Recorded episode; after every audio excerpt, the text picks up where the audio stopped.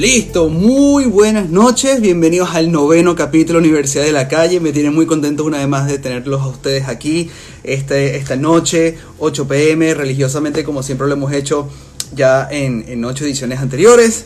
Eh, gracias a todos los invitados que han estado participando en esta iniciativa maravillosa desde la semana pasada. Eh, esta semana hemos arrancado con grandes, grandes, grandes invitados. Arrancamos con Paloma Valencia, nos fuimos con el señor Marlon Peña y hoy tenemos la dicha y el honor de tener al señor Cacho López como invitado especial en esta noche. Me tiene muy contento, una persona a quien eh, bueno, como se lo manifesté a él en la nota de voz cuando le, ofrecí la, invitación para estar con nosotros, una persona que admiro enormemente, una persona que respeto muchísimo, eh, muchos de sus trabajos han influenciado mi carrera y seguramente muchísimos eh, también realizadores de videos musicales en Latinoamérica, dos veces ganador del Grammy Mejor Video, o el director y creador de todo lo que fue el disco visual de Juanes, Mis planes son a Marte que es el primer disco conceptual visual eh, masivo de un artista latinoamericano, este, y una persona con un genio increíble, creaciones maravillosas, que estoy sumamente emocionado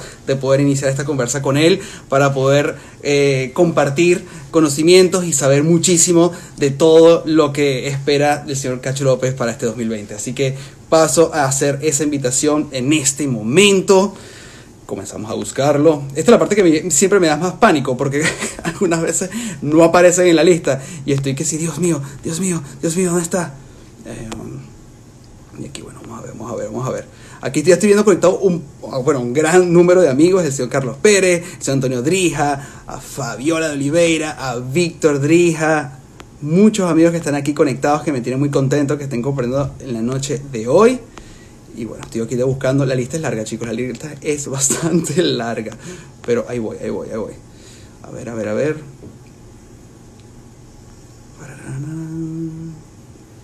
No me sale. Wow, no lo consigo. no te consigo, cacho. A ver.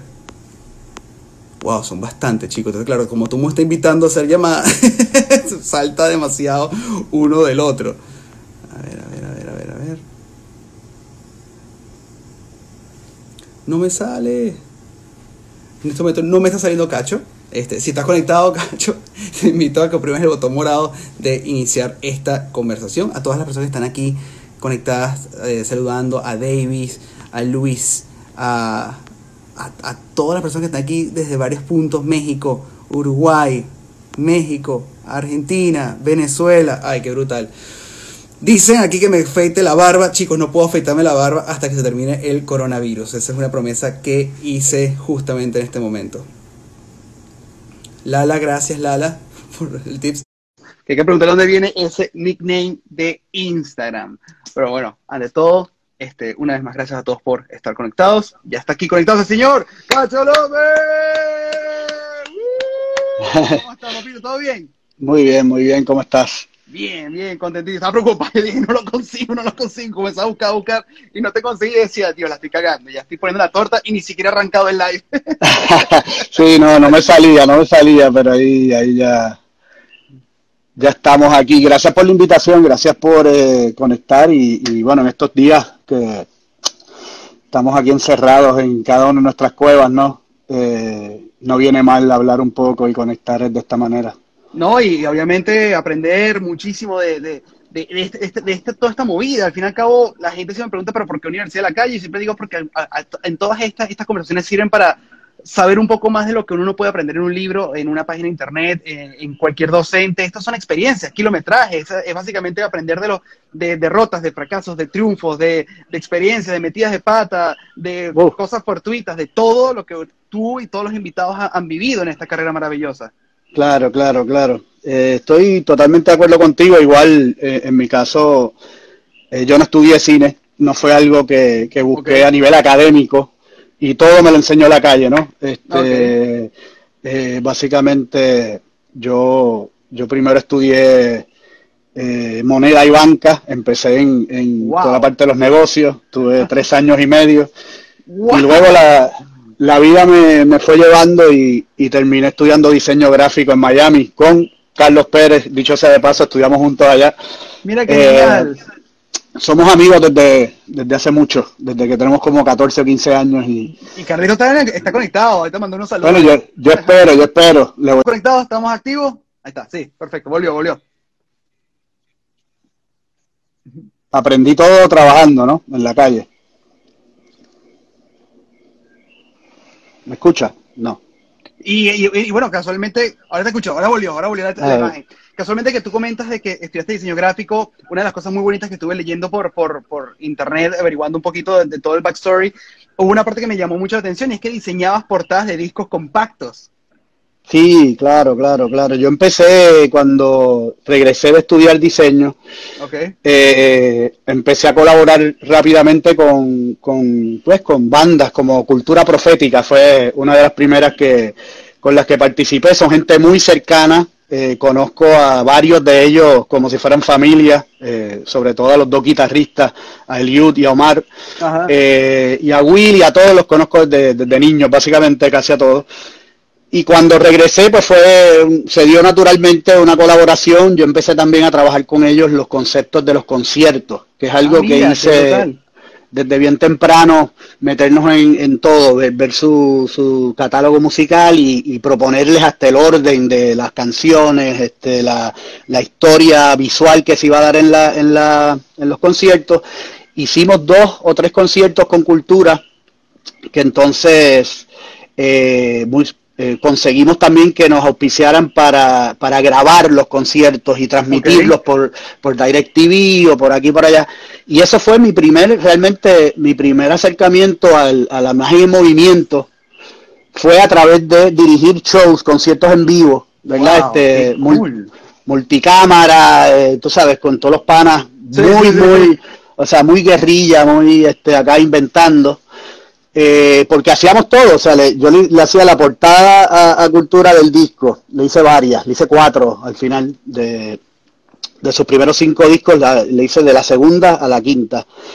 Eh, inclusive la última fue una colaboración con Carlos Pérez de Elastic, eh, que hicimos, yo, le, yo hice unas cosas, él hizo otras y hicimos un trabajo gráfico. ¡Qué brutal! Que fue como un, una colaboración entre ambos. Eh, y el caso es que nada, yo hice esa primera de ideas nuevas, eh, hicimos este, hicimos la del en vivo, que fue el show que diseñamos, que trabajamos en la, la, la fotografía de, del show, también entonces hicimos la, el trabajo gráfico que, que, que fue entonces la, la portada de, de, Cultura en Vivo, que fue que fue un conciertazo, pero entonces además también eh, ellos ahí pusieron todo y trabajamos con múltiples tintas, con, qué sé yo, fue un trabajo eh, bonito también a nivel gráfico, que claro. nos permitió nos permitió crear unas cosas bien chéveres con papeles translucentes, con, con tintas metálicas, no sé, como que fue, fue una de esas pocas veces que, que la música, ¿verdad? Uno puede realmente trabajar con recursos más allá de lo, ¿verdad? De lo normal, ¿no? Correcto. Eh, y eso fue como un primer acercamiento a lo que es la parte visual, tratar de, de tener esta simbiosis perfecta entre música y visual. ¿Y cómo llegaste tú a tener ese paso para decir, ¿sabes qué? ¿Qué pasa si yo traduzco esta, esta inquietud o, esta, o estas ganas de explorar visualmente en algo más audiovisual? ¿Cuándo fue ese claro. momento que tú dijiste quiero hacerlo? Para mí no, no, a mí me llegó casi de por rebote, ¿no? Yo estaba diseñando, mi pasión siempre fue la tipografía, la, la, el diseño gráfico, ¿no? Eh, yo me crié en un estudio de diseño, mi padrastro y mi madre desde que yo tengo seis años tienen un estudio de diseño gráfico. Okay. Y, y, desde ahí me enamoré de la imprenta, por ejemplo, me enamoré de la, de la tipografía, ¿verdad? De las letras, de las formas de las letras. Eh, y estaban diseñando, un día me llama un, un, un amigo, diseñador eh, de San Francisco, pero estaba radicado aquí en Puerto Rico. Y, y, nada, resulta que le dan un trabajo en Apple y se tiene okay. que ir a California de vuelta. Y el tipo me llama y me dice, mira, Cacho, tengo un proyecto que es hacer este logo a esta casa productora y quisiera dejártelo a ti el proyecto porque me tengo que ir, me llamaron, salgo mañana, no sé qué. Bueno, eh, fui a ver a esta gente, a esta casa productora y cuando le enseño el portafolio al, al, al dueño de la casa productora me dice, eh, te voy a hacer director. Me dice el tipo así wow. de la primera. Yo, wow, wow, ok. Yo, ok, este, interesante, pero, pero realmente no, fue un comentario que, que luego se tradujo a una cena donde él me hace una, una, una propuesta de empleo, ¿no? Eh, obviamente yo no, no había dirigido nada, yo no sabía la diferencia entre un lente 35 milímetros y un 50 y él no me iba a tirar a los leones ahí mismo, pero me dio una posición, eh, él tenía tres, tres negocios, uno era de diseño de, de interactivo, en aquel momento eran CD-ROMs, páginas de internet, esta cosa, eh, todavía no existía las redes sociales y estas cosas se estaban inventando, se estaba hablando por ahí. Y a mí me toca entonces ser el director creativo de esta oficina de, de diseño más enfocado en, las nuevas tecnologías, nuevas cosas, toda esta cuestión interactiva, ¿no?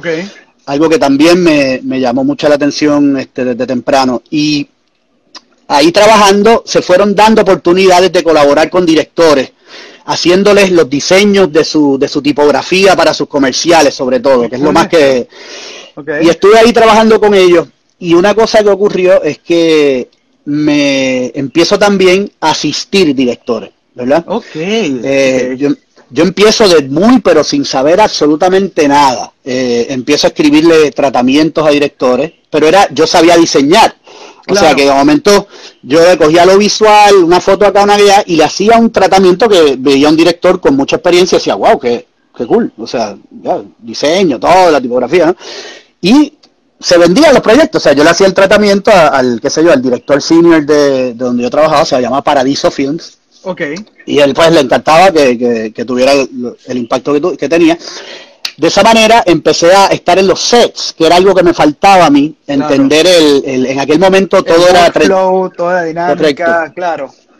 Y, era algo que empecé a aprender ahí, eh, asistiendo eh, a estos directores, que entre ellos pues está Jochi Melero, que es un director puertorriqueño muy icónico, eh, pero también ahí este, asistí en algún momento a Luis Gerard, otro director eh, boricua eh, que ahora está nada, más comerciales. Todo esto es más, que es una cosa que es lo más que yo hago realmente, comerciales de TV, trabajo de contenido para marcas.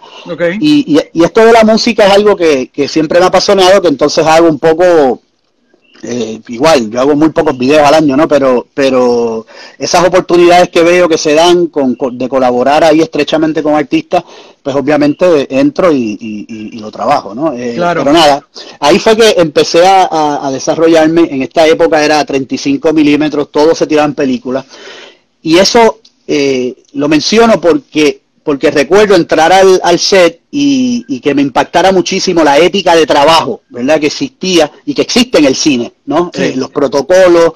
En aquel momento la película eso es algo sagrado, ¿verdad? Porque ahora, ahora con lo digital pues ha cambiado mucho la, la, la, relación de nosotros con la imagen, ¿verdad? En aquel momento... Eh, en aquel momento es una cosa química, es una cosa científica casi, que, te, que había, eh, imponía mucho respeto, ¿no? En el set. Totalmente. Todo el mundo muy concentrado. Eh, y eso a mí me, me, me, volaba la cabeza, ¿no? Ver, ver esta gente tan metida, tan, eh, ¿verdad? Como casi que estuviera guiando, no joda, un, un, submarino, ¿no? ¿no? Es como...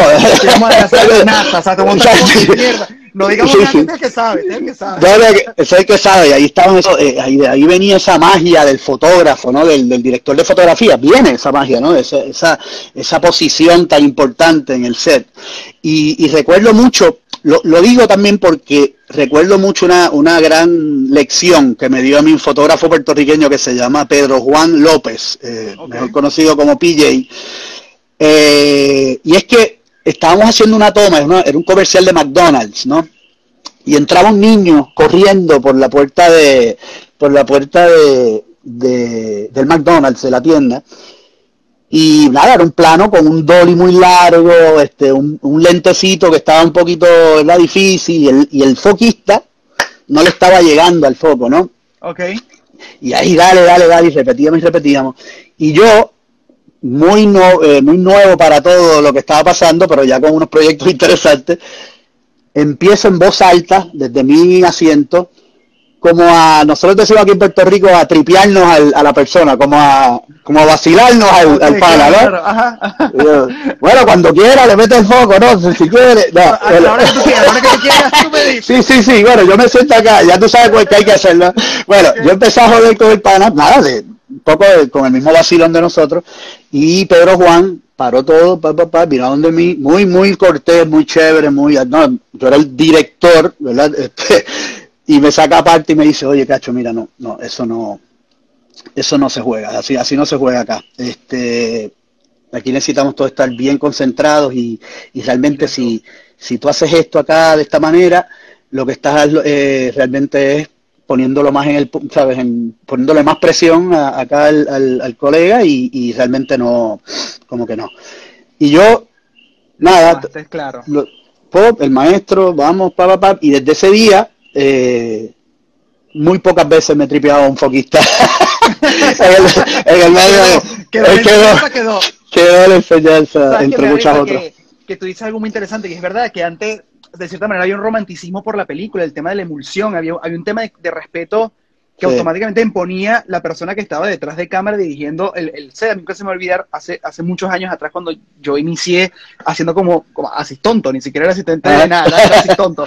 Y claro, yo estaba en, en, en, un meeting, me siento, en mi mentor en su momento, que era un director argentino maravilloso, se sienta y comienza a hacer el, el, el meeting completo. Y comienza a hablar de cómo va a dirigir la toma y el, el obviamente el cliente adelante la mano y dice como que, mire, yo pienso eh, que deberíamos hacer la toma no como tú me dices, sino más o menos como... Y comienza a decirle cómo quiere filmar, ¿no? Y el, y el director claro. queda mirando a él, deja que él termine hablar y después dice, yo tengo una pregunta para vos. Yo te voy a la fábrica y te digo cómo poner la etiqueta en la lata. No, entonces no me rompe las pelotas, por favor. Déjame hacer mi trabajo. Todo el mundo así. Sí, como que nos votaron, nos votaron sí. esta mierda, ¿sabes? Y, y, más bien el tipo se quedó callado, todo lo que dijo él se hizo, todo como lo queríamos filmar, se filmó y aprobaron el, proye el proyecto, ni un cambio pidieron. Y mm. yo, obviamente, mi ingenuidad, me acerco, niño, o sea, te dieron 19 años, le llego así como, disculpe, o sea, maestro, o sea, ¿por qué es así y por qué dice eso sin saber que lo van a votar? O, o, o, y él me dice, mira, te voy a sentar, te voy a explicar. Y me dice que evidentemente él es de la vieja guardia, y la vieja guardia era film, era película. Evidentemente uh -huh. uno gana un cierto respeto que la credibilidad que te uh -huh. generaba en su momento dado, como nadie decía, yo no sé ni cómo es el tema de emulsión de la película, que sí, tú sí. estás usando, qué hace está usando, la gente se callaba. Hoy día, lamentablemente, el juego es otro. Ahora todo el mundo... Sí. Un presidente de la agencia te dirige fácilmente porque es poner la cámara y vamos a darle. Sí, sí, sí, sí, sí, ha, ha, cambiado mucho. Antes, antes tenía casi como un aspecto medio mágico de, de, sí. de tú sabes, no, lo que está haciendo esta gente es magia negra, o sea, no, no te metas ahí que... que, que eh, y hoy, pues la accesibilidad, cada, ya todo el mundo es cineasta hasta cierto punto, todo el mundo es fotógrafo, y, y no lo digo de mal, lo digo de que, de que todo el mundo ya tiene las herramientas en las manos y la gente crea, crea y, y, y, y, eso y eso genera un, muchas cosas positivas y crea también uno, uno, unos retos ¿no? En, en, lo que es el medio porque pues quizás genera más ruido, genera, genera o sea, la cantidad nada más de, de, de contenido que se está eh, que se está la gente almorzando día a día este, y, y devorando eh, realmente es, eh, eh, para nosotros es buenísimo. Hay, hay, digo yo, hay trabajo para todos, ¿no? En el sentido de que, de que cada vez las marcas, los, los, los artistas, lo que sea, eh, necesitan más y más y más contenido. Claro, también hay mucha más gente que eh, que, que, genera contenido, que hace contenido, ¿no? Este, es, una, es, un, es fascinante a la misma vez pues pues ver los cambios no este haber sido nosotros yo empecé a dirigir mi primer cosa yo la dirigí en el 2001 2002 okay. y cuál fue ese proyecto si pudiera preguntar bueno yo el primer proyecto que dirigí en mi vida fue un, una tres comerciales para una para un servicio público que fue como una una campaña antidrogas no Ok, o sea, tú arrancaste y... en el mundo publicitario antes Totalmente. de a los, a los media. Ok, qué brutal. Sí, sí, sí, estuve mucho eh, haciendo comerciales. Eh, esos comerciales les fue bien. Les fue bien, eh, quiere decir que a los clientes les encantaron, que salieron, que la gente los recuerda. Y, y la cosa es que esos clientes empezaron, siguieron dándome cosas. Y eso significó que otra agencia viera las cosas y dijera, bueno, pues yo, pues claro, hace comerciales, pues déjame darle más. Y acá empecé entonces a hacer este mi, como mi cuarto comercial ganó en Ad Age en, en New York un, brutal, un premio, un, un plata. Y eso obviamente también trajo otra serie de proyectos publicitarios. Claro, una, abrió eh, interés, abrió las puertas para nuevos sí, clientes, futuros proyectos, claro. Sí, totalmente. Y eso pues yo realmente hasta el día de hoy todavía lo, lo más que hago es publicidad, ¿no? Pero el, el, caso es que en ese momento era publicidad, publicidad, publicidad. Sea eh, en el 2002 ¿verdad? Ya yo llevo un añito dándole, ya me siento más cómodo, ya, ya estoy ya, tú sabes, en la, en la, en la salsa, ¿no? Eh, y van haciendo una voz muy, muy, muy poderosa en la música en Puerto Rico que se llama Tego Calderón, ¿verdad? Conocido, conocido como uno de los, de los grandes íconos, ¿verdad? De, de la música urbana latina. Eh, eh, Tego estaba todavía saliendo, no había tirado, todavía lanzado un disco propio, ¿no? Ok. Eh, estaba, había lanzado varias colaboraciones en discos que salían de diferentes, varios artistas, pero ya era una voz que se perfiló desde el principio. O sea, Tego tiró y, fue como, wow, pero aquí, ¿qué, ¿qué pasó dice, aquí? Hey, aquí hay algo, aquí hay algo ¿Qué pasó aquí? ¿Qué pasó aquí? No, son muy pocos artistas los que, los que tienen ese poder. Eh, y él empezó en eso y un productor de la casa productora donde yo trabajaba, muy, muy metido en la música conmigo y siempre compartiendo, me pone me pone una canción de él y me dice, si tú consigues a Teo, le hacemos un video, ¿no? Casi como que le regalamos un video, me dice él. ok. Al otro día yo tenía... sí, sí, sí, sí. No, no, es que mira, el, la historia es bien larga, ¿verdad? Pero, pero yo antes de, de de nada, de hacer, de dirigir, de hacer, de hacer diseño gráfico. Yo producía eventos en Puerto Rico, era muy joven, pero hacía eventos. Y ya perfilaba este género musical urbano que yo siempre he estado este, metido ahí desde, fui bailarín desde los 15 años de hip hop. Y la cosa es que yo siempre estuve metido con la música y la cosa y, y empecé a producir eventos, ¿verdad? Y rápido, esta música se llamaba Underground antes de que se llamara reggaeton eh, ya perfilaba desde Carolina, salía, salían unos artistas muy, muy fuertes, ¿verdad? Yo estaba trabajando mucho con una gente que, que se llamaban el Mansion Crew. El Mansion Crew básicamente era eh, Michael Emanuel, Alberto Stiley, ahí estaba Yavia, estaba Rey Pirín, había, había un montón de los de estos primeros eh, exponentes, ¿no? Y estaba Nico Canada, que era, era uno, uno, de los que me conectó ahí, que es un DJ productor musical, que es uno de los productores musicales de Guataúba y de, y de Boricua Guerrero y de todos estos discos pioneros del género. Y ahí estábamos produciendo eventos a estos chamacos en Ponce, Puerto Rico, en el sur. Hicimos una fiesta gigantesca en San Juan en, en, en los 90, estoy hablando 95, 94, ¿no? Muy temprano en el juego cuando yo, yo me desaparezco de todo eso, me voy a Miami, cuando regreso, pues yo tenía ya mi gente... Eh, como unos contactos. Tenía unos contactos. Que agarrado, claro.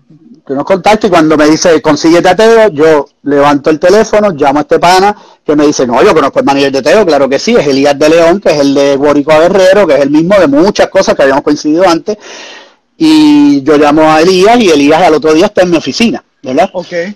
Y yo le, explico, mira, nosotros estamos aquí, esto es lo que hacemos, eh, queremos regalarle un video a Teo con todo. Esto era lo mismo, 35 milímetros, todo esto. Brutal, brutal.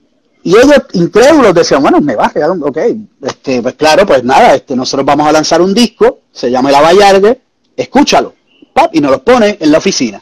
Esto es antes de, y esto es una cosa que más me gusta de, este, de, estar envuelto en esto, es que uno siempre tiene una primicia, ¿no? De, de estas cosas que, que después se convierten en fenómenos culturales, fenómenos, eh, fenómenos de la cultura popular, ¿no?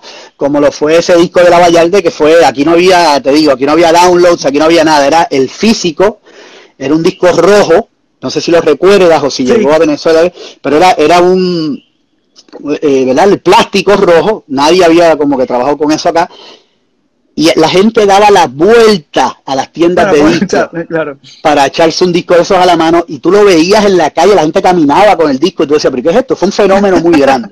pero bueno, eh, Rewind, estoy en la oficina, me pone el disco y la primera canción que sale, que era la primera canción del disco, es Avallarde.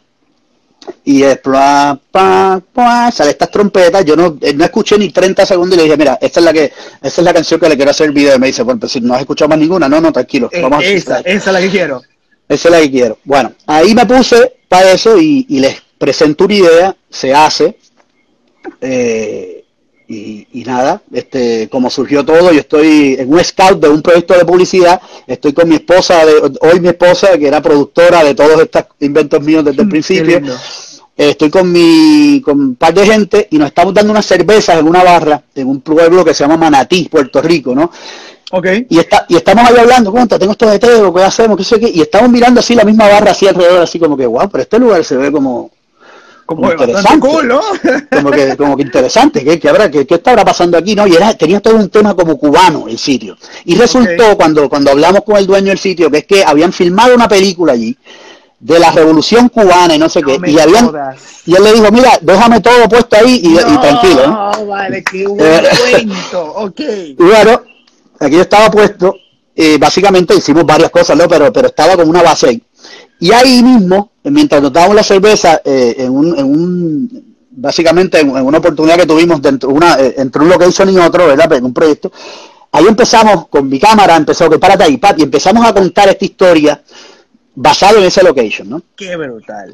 Y de ahí nace el video de Avallar, que yo todavía lo, lo pienso como, como el, quizá el proyecto más importante en la música que he hecho porque, porque es el primero y fue como un Big Bang, ¿no? Fue como, eh, todavía eh, yo siento la, el, el vuelo que me dio ese proyecto que eso fue en 2002, el 28 de diciembre de 2002 filmamos el video, 24 es horas de importante que tienes la fecha así metida en el subconsciente, qué bueno fue, fue tres días antes de despedir el año. O sea, la, claro.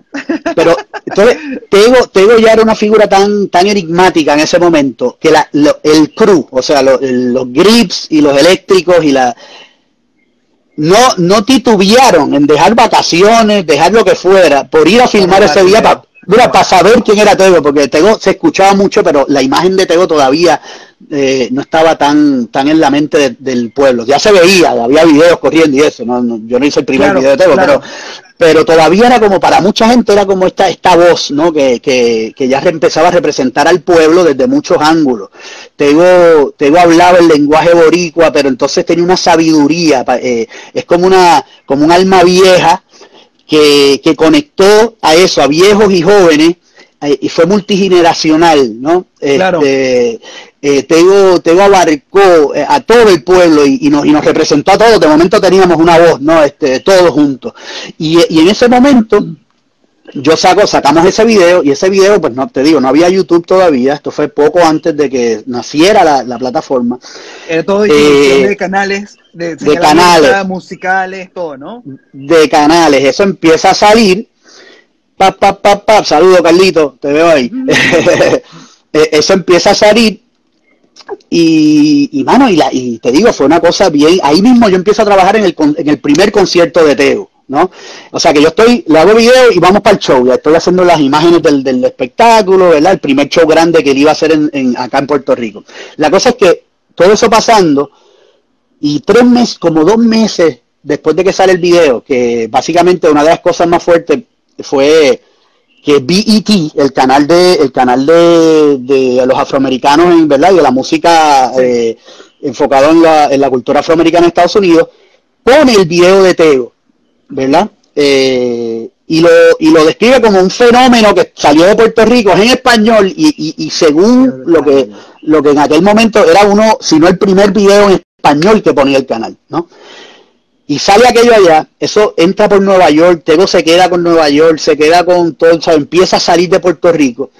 Este, y... ¿Tú sabías, Cacho? ¿Tú sabías que en este momento hace retrospectiva y tú me dices todo lo que fue este, este impacto cultural de Tego, no solamente en, la parte de la industria musical, sino en todo lo que es la parte social, en la parte cultural, todo esto. ¿Tú sabías en ese momento que estabas formando parte de algo que iba a tener esa relevancia hoy día?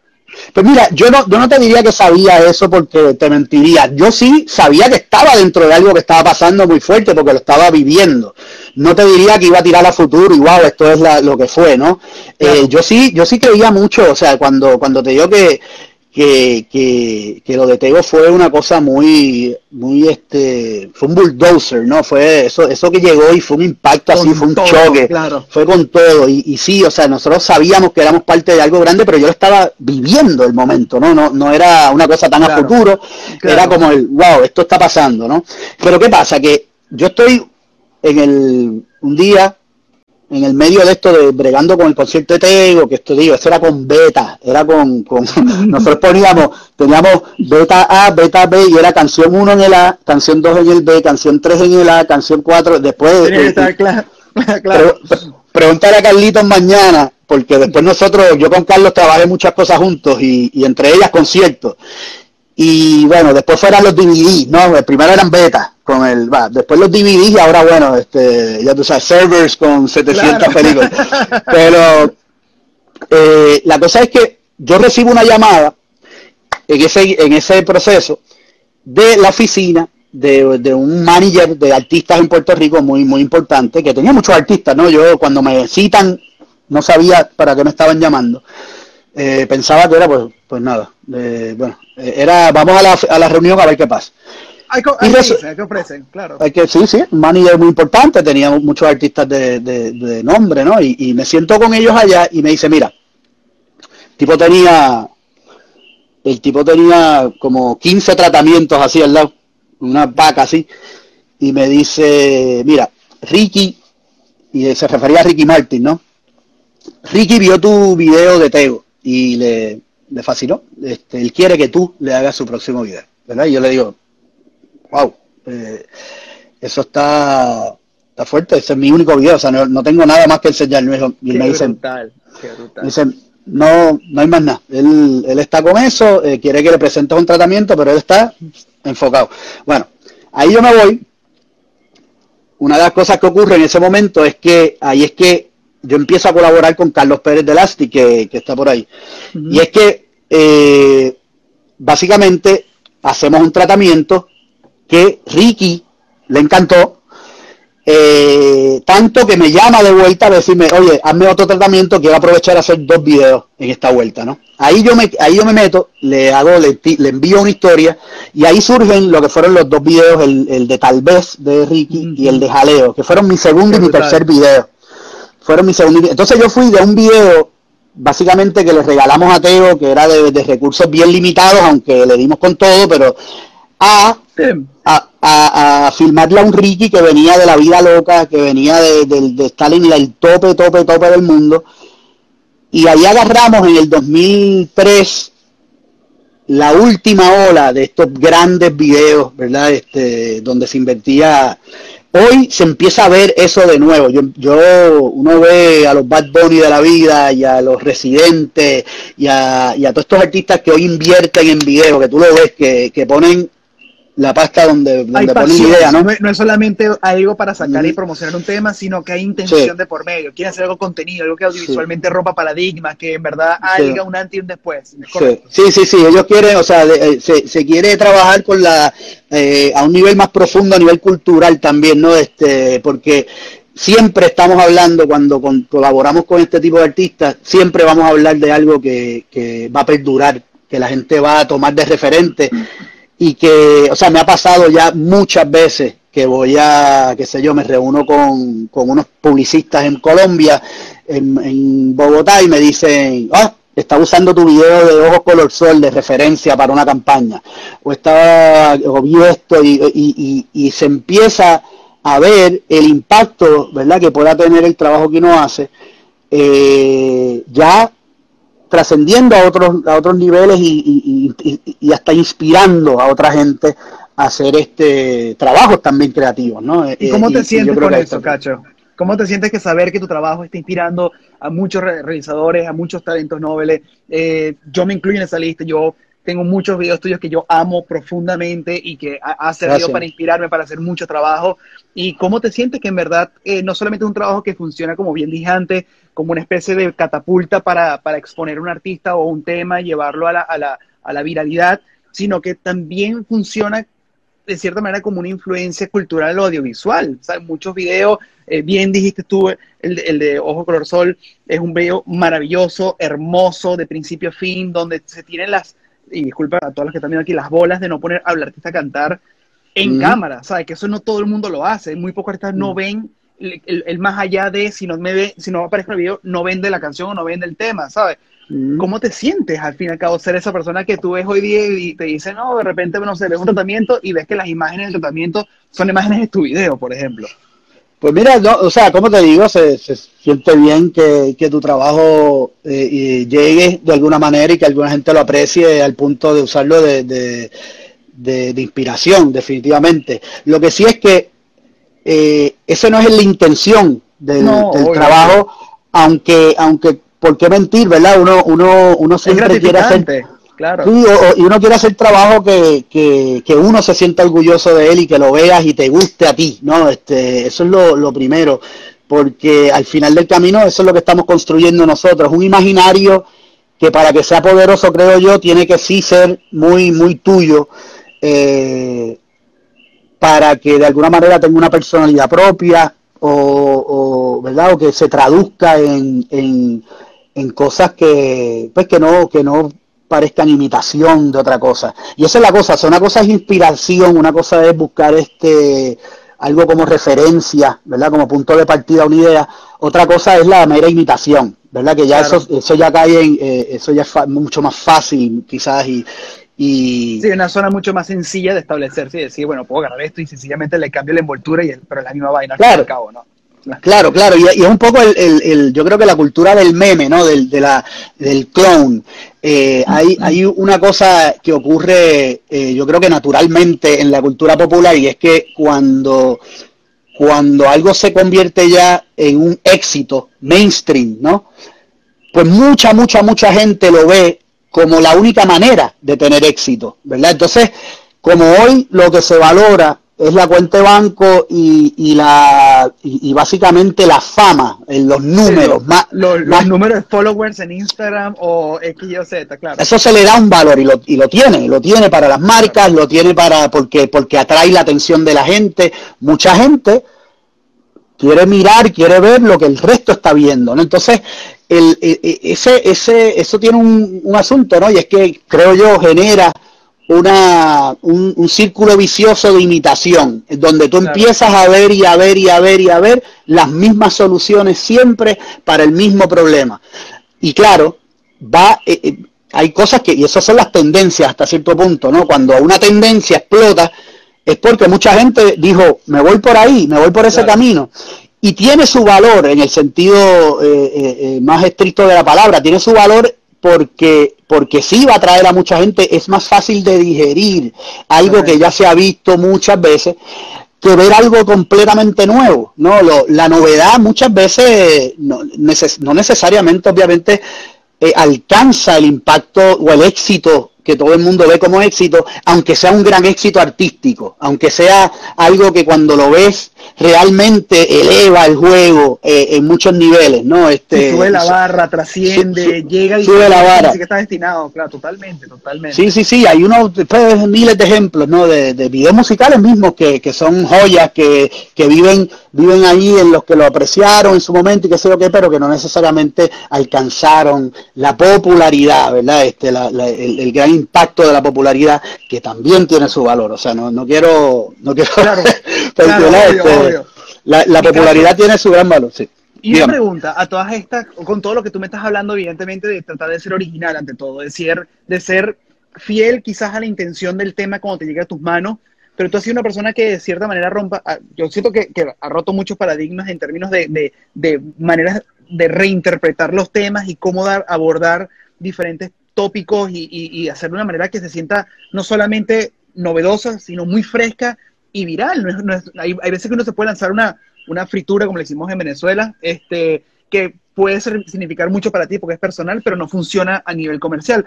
Pero, no, o sea, y no es por jalarte bolas nada por el estilo, pero no he visto ni una pieza que evidentemente no haya cumplido esa premisa. Y lo digo, por ejemplo, yo sé que sonará loco y me vas a decir, no puede ser, pero uno de mis videos favoritos tuyos es el Internet de, de Trendy Top. Ah, lo amo, lo amo con todo mi corazón. Y, es porque la primera vez que lo vi, primero no sabía que era tuyo.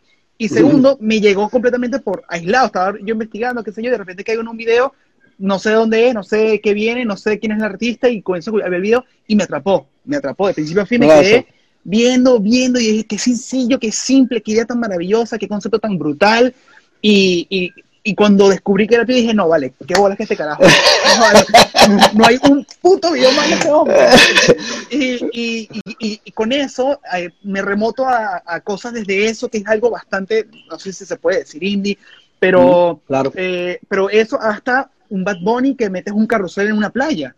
Entonces, ¿cómo es ese proceso creativo para ti y, cómo, y qué son los retos que tú te, tú te planteas frente a un tema cuando te llega a tus manos y decir, ok, voy a hacer esto a mi manera? ¿Cómo es eso?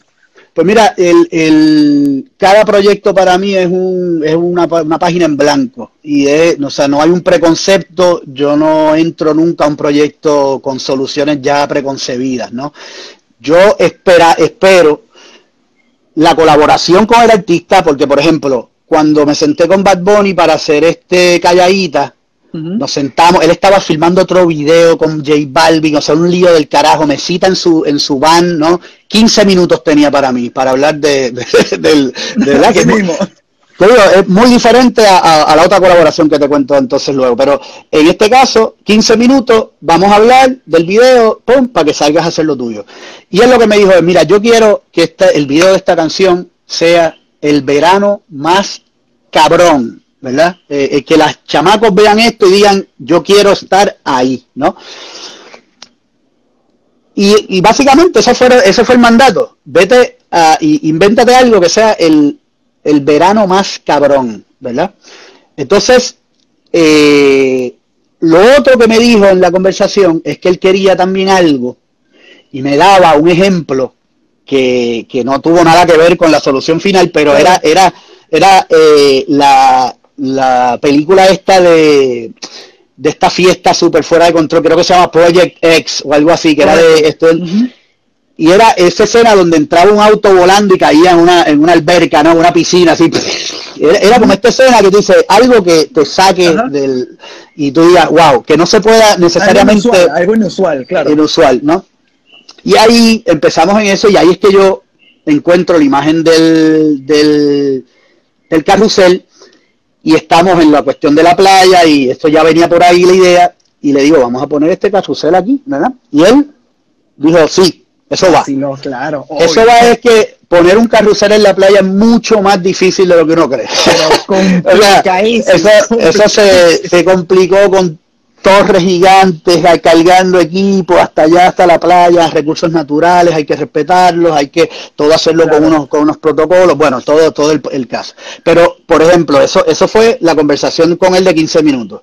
Con un visitante para el internet, eh, ya yo venía con esta idea rondándome de, de un radio que se iba haciendo gigante y se comía al cantante y el cantante terminaba como dentro de este radio gigante, no sé qué, ¿no? Era como esta, idea que yo tenía que, que todavía quiero hacer, todavía la quiero hacer, pero, pero el caso es que... Hay que hacer, tiene que hacerlo, tiene que hacerlo. Pero el caso es que cuando escucho, cuando escucho el internet y hablo con visitante, ya visitante venía con esta, con este super concepto de su disco completo de cómo era la relación del ser humano con la tecnología en el siglo XX, XXI, bueno, la locura, ¿no? Él venía con un concepto eh, eh, muy, muy, muy sólido. Entonces, cuando estoy escucho la canción, le digo ahí mismo, oye, yo tenía esta idea, pero ¿por qué no la hacemos con un, con un celu que se va haciendo gigante y se come el pana, ¿no? Es dicho y hecho, el tipo dice, vamos, ¿no? Estamos. Eh, ese video, eh, salimos, nos inventamos la cosa, el, todo el asunto, y el año pasado pues estuvo, fue seleccionado en un festival muy que a mí me encanta, de, videos musicales en Berlín, sí. Este, y ahí pues yo... Llegué por ahí, yo llegué fue por ahí. Ah, pues mira, yo ahí agarré y me fui para Berlín eh, y me fui para el festival. Allí pues tuve la oportunidad de conocer un sinnúmero de gente súper interesante, porque es un festival muy, muy, muy cabrón de, de, de, las piezas para mí más sólidas. Nada más estar ahí este y haber sido considerado entre los videos que... y fue para mejor concepto. Entonces también una categoría muy muy muy ruda, ¿no? Este, muy peleada y, eh, claro, y nada, fue fue una experiencia bien bien chévere y lo mismo eh, el, son totalmente colaboraciones totalmente distintas una de la otra, ¿no? Sabes que me impresiona muchísimo y por qué saco colación estos dos videos porque siento que tienes, y otra vez vuelvo a caer en el tema, sé que suena un poquito eh, reiterativo, pero es que me sorprende en una industria tan comercial y tan un poquito sobresaturada de el primer plano del artista, porque es lo que te pide, disquera, label, management, el mismo artista. Pero, por ejemplo, este, este tema de eh, el, el, video de, de, Calle 13, el video que estamos hablando de Trending Topic, el video que estamos hablando de Calladita, manejan tres lenguajes de performance muy, muy low profile, pero al mismo tiempo originales. Por ejemplo, en vez de tener un Bad Bunny que todo el mundo se lo puede imaginar en un super performance, lo tienes una barra, sencillo, plano medio, cantando y sencillamente conectas con el personaje principal. Trending topic, en vez de poner artistas, pones un robot en una oficina cantando el tema a través de una pantalla. Entonces, ¿cómo es el planteamiento para ti? O sea, lo haces adrede, haces como que yo soy reacio a hacer performances tradicionales de los artistas, o es un reto que te planteas, o, sí, sí. cómo lo ves. Mira, yo definitivamente le rehuyo al, al, al performance, digamos, convencional. O sea, no, no, yo no me veo haciendo con nadie eh, lo he hecho, hey, lo he hecho, y hemos hecho la player, y hemos hecho esto y lo otro, y hemos hecho videos, esta, de la, que sé yo, la gasolina de la Yankee, por decir algo. Este, hemos hecho, hemos hecho videos, por ejemplo, y, la gasolina, otra colaboración con Carlos, que me imagino que se tocará mañana también. Pero, pero el caso es que a mí la, el performance tradicional definitivamente para mí es un, es un espacio que no me interesa explorar, ¿no? Eh, ya eso está saturadísimo, está bien hecho, hay quienes lo hacen a niveles que, que no me, o sea, no quiero ni empezar yo a inventar cosas. Entonces, quizás por eso mismo, porque no siento ni que me saldría eh, hacerlo, eh, ese asunto convencional, eh, busco de alguna manera que se integre siempre al concepto del video, ¿no? Si el video que, que, que, de alguna manera me gusta que, para mí todo lo que es este cine es storytelling, ¿verdad? La gente a veces separa el storytelling como una cosa eh, didáctica de A a B, de que pasan estas cosas, causa y efecto. Eh, todo lo que pasa en un timeline es storytelling, aunque sea visuales rebotando, tú necesitas estructura, necesitas cambios de velocidad, necesitas, necesitas planos, eh, cambios de plano, tú necesitas eh, contar algo, así sea, no una historia lineal, ¿no? Entonces, el, el storytelling pues vive en todo. Pero a nivel conceptual, a mí sí me gusta que haya, que haya de alguna manera una idea que te sorprende y te va regalando cosas, ¿verdad? Eh, y te va, te va virando en las esquinas para, para entonces no, que no se sienta repetitivo el, el, el ¿verdad? la pieza. Eh, y eso pues uno lo ve también como una cosa que, que de un lenguaje eh, actual, el attention span de la gente es casi cero.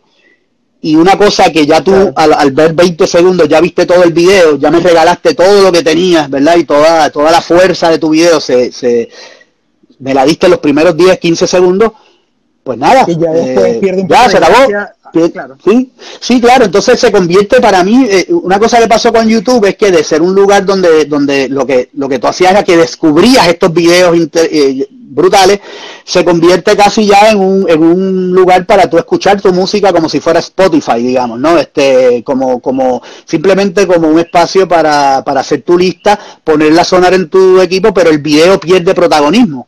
¿Verdad? Porque, porque la canción toma el, el, el primer este, el protagonismo, claro. el, protagonismo que es lo que lo que al final vende el artista, es la creación del artista y tu video no es otra cosa que un instrumento para que esa canción eh, llegue más lejos, no se potencie no obstante, más. No obstante, yo soy de los que creo que muchas veces el video alguna vez se potencia aún más el, el, el segundo round del tema, por hacer la vigencia del tema. He visto temas que mueren a los dos meses, sale el video y lo repotencia dos veces otra vez más y hasta lo vuelve a, tener en un clímax que no existía cuando el tema estaba definiéndose solo.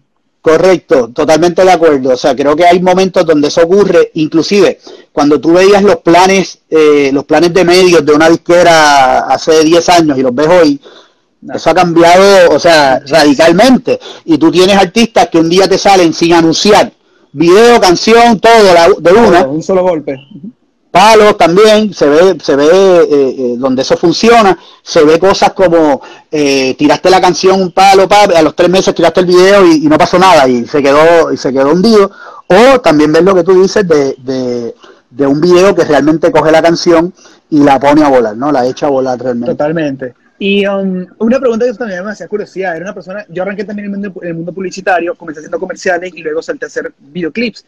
Eh, um, una de las cosas que las cuales yo me he mantenido más en los videoclips es porque de cierta manera me sobresaturé un poquito con el juego de los egos, el tema de, que no lo digo por mal, pero es el tema que tienes que obviamente eh, responderle a una agencia, responderle a un creativo, responderle a un cliente y al mismo tiempo estás en un rodaje que de cierta manera hay, hay, una, una restricción creativa donde tú estás, haces un tema, quizás el plano te encanta a ti, pero llega alguien en la silla que te dice, mira, no me gustó que la cortina de atrás verde se movió como que a destiempo. Y tú dices, ¿quién coño va a ver la cortina? Tú tienes que rehacer el plano. Tú no puedes seguir adelante de tu schedule porque estás evidentemente eh, esperando que te prueben en el monitor, pues puedes seguir adelante. Tú eres una persona que todavía, como bien dice ahorita, juegas todavía en ambos mundos, en ambos bandos, videoclip y comerciales. Ese cambio de, de, pacing, ese cambio de ritmo laboral, de ir a un videoclip, de ir a un comercial, de ir a un, ¿cómo lo juegas? ¿Cómo lo dominas? Cuando vuelves tienes el, o sea, todo este poder en el set de envío musical que eres tú el que dice, la tengo, sigamos, y nadie te puede refutar a ir de nuevo a un set y tienes 10 personas diciéndote, no me gusta tu plano, o es el hijo del hijo del hijo del dueño de la compañía que no tiene idea de este trabajo y simplemente por capricho te, te, hace repetir el plano. ¿Cómo te sientes en ese plano?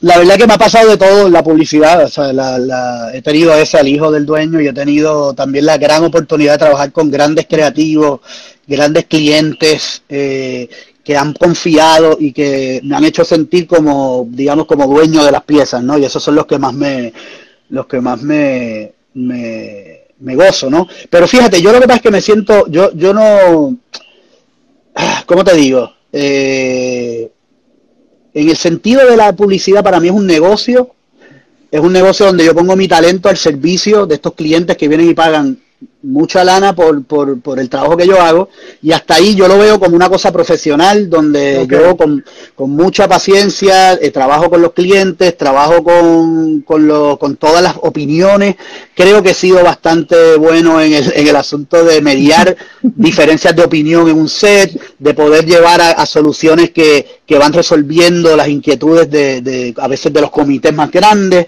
Eh, y en ese sentido yo no, no, tengo ninguna queja de la publicidad, la publicidad a mí me, ha dado mucho y, y, me la gozo eh, día a día, ¿no? Este, ahora ha cambiado muchísimo, ahora también se añade la cuestión de, bueno, eh, de, del contenido y las cosas más documentales, pero también he tenido la oportunidad de hacer mucha publicidad que mezcla la, cuestión de la música, ¿verdad? Este, desde el 2005 que hicimos los comerciales de Pepsi con Daddy Yankee, eh, hasta, hasta el último que hicimos ahora con Pedro Capó, pero hicimos también Pepsi con J Balvin, hicimos, hemos, entonces se mezcla música con... con sí, es un universo con, que se está mezclando de cierta manera ambas pasiones que tú haces y ejerces. Ambas pasiones claro. y, y, todo, y, y, ahí es donde realmente me siento mucho más cómodo y ahí es donde hemos hecho la, las relaciones más íntimas y más, tú sabes, más llevaderas porque las marcas también uno, uno crea esas relaciones y uno crece con las marcas también, ¿verdad? Este, eh, saludos Carlos, Carlos es eh, hermano que trabaja en la marca en Pepsi también. Y, y, y el caso es que, que, que, se crean unas relaciones donde de momento ya uno conoce esa marca tanto que, que, que nada, que, que, se hace más natural, más suave, ¿no? Todo ese asunto de, de, de trabajar para, para, en ese tipo de, de, escenario. En la música claro. definitivamente uno, uno es el dueño del set. Eh, es como el cine, ¿no? Es como cuando uno hace un corto o hace o haces un eh, ahora pues estoy trabajando en el guion de mi largometraje que es lo que lo, vamos sí, la próxima movida la próxima movida es eso nos movemos al cine obviamente ya ya estamos listos para creo para, para contar historias así a, más profundamente y, y, y es, la, es, la, es, la, próxima vuelta. Pero nada yo yo me muevo me, me encanta moverme de la publicidad al video eh, al video musical eh, te nutre de cierta manera, porque ejerces, la, ejerces, el tema de, de, claro. de, de, la paciencia, de cómo es el, el, tema de negociar con las personas, de poder trabajar los egos, trabajar inclusive uh -huh. en términos de, bueno, 15 de primero para poder realizar y cumplir. Claro. Al fin y al cabo, uno es proveedor, o sea, uno es un proveedor que está satisfacer, necesita satisfacer las necesidades de un cliente en este caso, uh -huh. bien sea uh -huh. no solamente en, en, en, la parte comercial, sino también en los videoclips, porque al fin y al cabo, cuando uno hace un videoclip, uno es artista y es verdad, uno, uno cede su arte a, a, para el fin de este artista, pero al fin y al cabo uno lo están llamando para hacer una pieza audiovisual. Uh -huh. Es la realidad. Sí, Entonces sí. es cool que tú logras distinguir ambas, ambos, ambas fronteras y poder Mira, aún así saberla bien, ¿no? Al final del camino, eh, uno es un comunicador, ¿verdad? Uno es un portador de un talento que es traducir eh, ideas, ideas que viven en la mente de gente o de uno y transformarlas en realidad a nivel técnico, eh, a nivel artístico. Eh, esa es la magia, ¿no? Ahí es donde se da ese, ese, esa cosa, esa, esa cosa que no tiene quizás un, una explicación, ¿verdad? Pero que, claro. pero que uno es capaz de... Y al final del camino lo que estamos haciendo es comunicando, es llevando mensajes, ¿verdad? Que, que lo hacemos eh, a través del uso de la belleza o de la, o de la o, de lo interesante o del ritmo, de lo que sea, eh, de esa mezcla de lo visual y lo conceptual. Y, la, y, y, ojalá que cuando la gente lo vea, eso sirva de gancho, los capture de alguna manera y ese mensaje llegue, ¿verdad? Se traduzca a, acción, porque lo que tú quieres es que esa persona se enamore de esa canción en el video musical, se enamore de ese artista y accione, baje su disco, lo busque su foto, le dé follow en aquí o allá. Y, los, y con los productos lo que uno está buscando es acción también, ¿no? Que la gente vea esto. Lo consuma, lo, siente como que este, necesito este producto en mi vida, o necesito adquirirlo, necesito comprarlo. Este producto eh, me representa, este, este, este, asunto, ver esta gente. Y bueno, eh, al final del camino también lo que uno se lleva es la experiencia que, que, que este rubro te da, ¿verdad? Este, eh, la gente que uno conoce, los, artistas con los que colabora, estas conversaciones con colegas que se dan aquí, se dan en privado también, donde todos compartimos experiencias y, y, y de alguna manera yo aprendo de ti, tú aprendes de mí, no, no, ¿verdad? Este, mejoramos como, como gente, pero, pero al final es la experiencia lo que uno se lleva. Eh, y, es lo que yo atesoro más de esto, ¿no? los lugares que he podido visitar, la, eh, darle la vuelta al mundo con el trabajo que uno hace, eh, Son para mí de las que uno cosas... veces, sí, uno, uno, no lo valora algunas veces porque lo da por sentado, pero me da una bendición vivir de lo que uno ama hacer y, y lo que te beneficia en términos espirituales, personales, sentimentales eh, y, te lo da directamente el trabajo que uno hace, ¿no? Que eso creo que es lo claro de todo esto. Mira, yo tengo la suerte, yo, yo trabajo, mi, mi esposa, Tristana Robles, es la productora del 98% de mis cosas. Mi hermano, Santiago Benet, Chavo Benet, es un, el, fotógrafo con el que más colaboro, DP, y es un animal. Eh, o sea, eh, no, no tengo... Entonces, mi hermano menor es sonidista, músico, eh, musicaliza, musicaliza la mayoría. Entonces, a la misma vez, eh, de momento estamos en México y está Mario, Chago, Tristana, eh, ta, ta, ta, y de momento tenemos una familia eh, viajando el mundo, tú sabes, compartiendo juntos, y teniendo las experiencias juntos. Entonces eso es un universo sigue, tan bonito, claro. Sigue juntando la cosa y amarrando el, nudo bien, bien amarrado. Eh, y, yo soy de los que creo que, qué sé yo, yo una vez me puse esto, no sé si ya nos pasamos del tiempo, pero... Me queda, creo que un minuto. pues, eh, una cosa que yo me puse a hacer es buscar los directores favoritos míos y buscar su crew. ¿Quién es su crew? Y, y, por cuánto tiempo trabajan con ese crew, ¿no? y, y, me, y, mi, mi, teoría, mi, mi hipótesis eh, estaba, estaba en lo correcto y era muchos de ellos, los Scorsese de la vida, los Coppola, trabajaron con mucha de la gente de ese equipo, eran las mismas año tras año, década tras década. Y eso es lo que, lo que para mí logra es que, se, que, que, que tu trabajo se vaya, se vaya amarrando de una manera y que, y que de verdad se potencie eh, eh, la posibilidad de tú lograr este mejores y, y, y, y, más cosas más grandes dentro de esta cosa que se llama el cine, ¿no? Al fin y al cabo es una familia, uno pasa casi que más tiempo en un set o en un, en un trabajo que en tu propia casa y, al fin y al cabo esta gente se convierte en una familia adoptada, de cierta manera la familia que la vida nos proporciona, con el favor de Dios, ¿no? Así mismo. Papá, así mismo. en verdad te quiero, te admiro, te respeto, gracias por esta conversa maravillosa, ojalá que se repita en persona en un futuro con una, con una, con una buena cerveza en la mano. Y gracias una vez más por todo lo que has hecho. Gracias a ti, Bruno. No, espero, o sea, aguanto, quiero ver esa película pronto ya y disfrutarla ahí contigo. Así que nada, papá, se te gracias por esta invitación. Muchas bendiciones. Y a ti también. un abrazo a todos. Chao. Bye. Chicos, gracias una vez más por estar con nosotros esta noche. Noveno capítulo, estoy contentísimo. Gracias una vez más por toda la compañía, los comentarios. Los quiero, bendiciones. Mañana tenemos otro capítulo con el señor Carlos Pérez. Gracias por estar con nosotros en la Universidad de la Calle. Los quiero, cuídense.